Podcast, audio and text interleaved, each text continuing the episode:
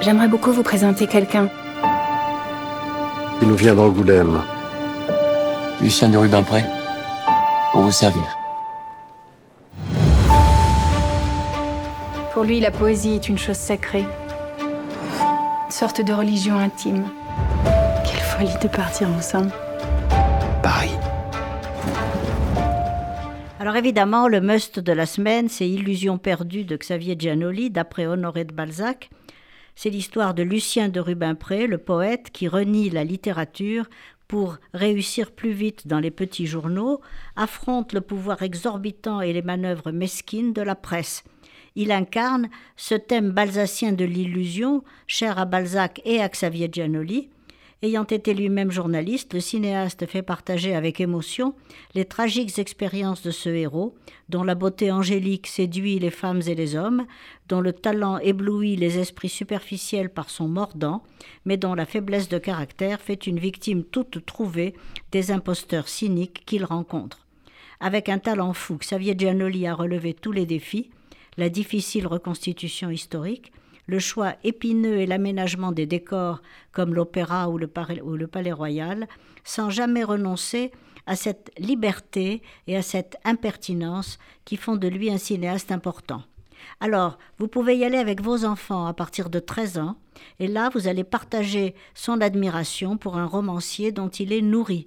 Xavier Giannoli s'est mis au service de Balzac sans la moindre servilité et l'a admirablement servi en en montrant la troublante actualité. Hva heter du for noe?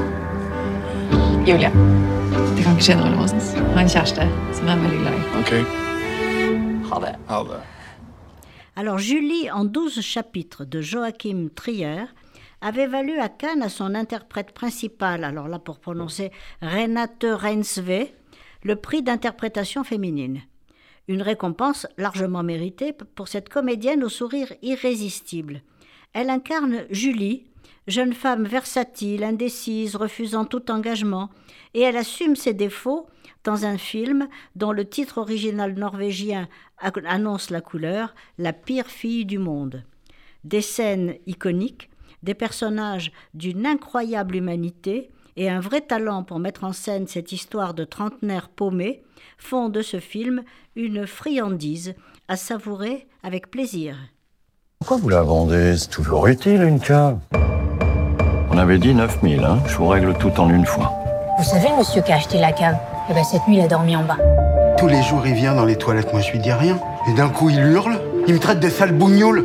Maître, j'annule la vente de cette cave. Vous allez nous rendre les clés. Ah, non.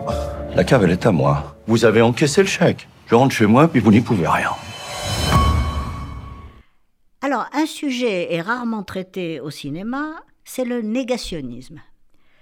L'homme de la cave de Philippe Leguet traite le sujet en l'incarnant par un personnage étrange, mi-clochard, mi-intello de gauche, interprété par François Cluzet.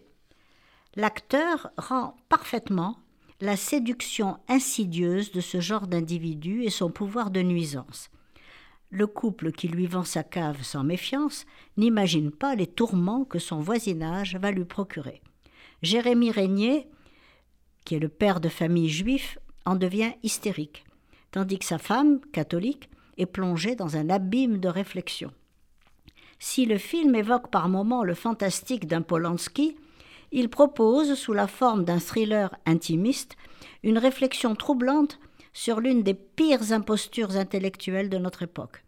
Avoir absolument pour son sujet, son suspense et sa magistrale interprétation, L'homme de la cave de Philippe Leguet.